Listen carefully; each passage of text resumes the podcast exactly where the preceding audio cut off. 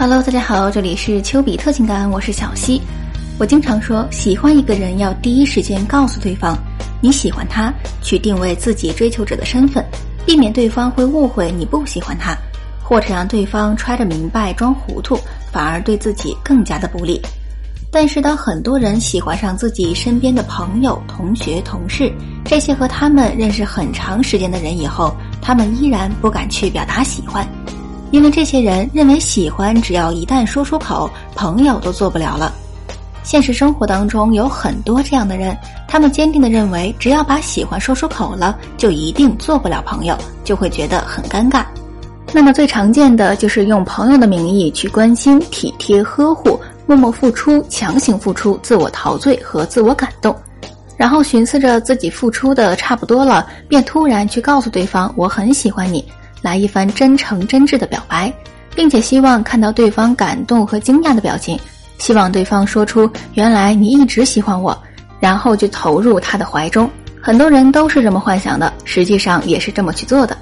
为什么自己会认为表白失败以后就做不了朋友呢？为什么会觉得表达了喜欢之后就会觉得尴尬和难堪呢？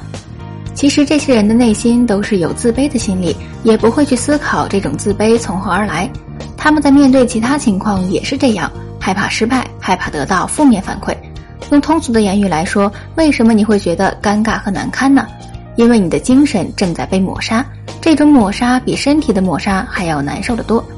所以很多自杀的人就是因为精神崩溃了，精神被外界的负面反馈抹杀了，自己选择结束自己的生命，因为这样就能够逃避精神被抹杀带来的痛苦。那么放在两性关系当中，那些觉得表达喜欢就做不了朋友，会觉得尴尬和难堪的人，这些人都是从小经历各种负面反馈和精神抹杀长大的，所以就会让这个人变成一个非常敏感而且非常自卑的人，总是会怀疑自己的行为，会去分析和思考这些行为发生之后会产生的负面反馈。重点是，当他一想到这样的一些负面反馈的时候，就会想起自己从小到大经历的尴尬难堪，经历的那种精神被抹杀、被否认的伤痛。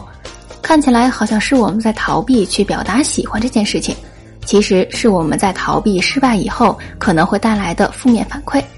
所以，这就是为什么那么多人认为表达喜欢之后就做不了朋友，会再次担心这个女生可能会成为他们回忆往事的载体。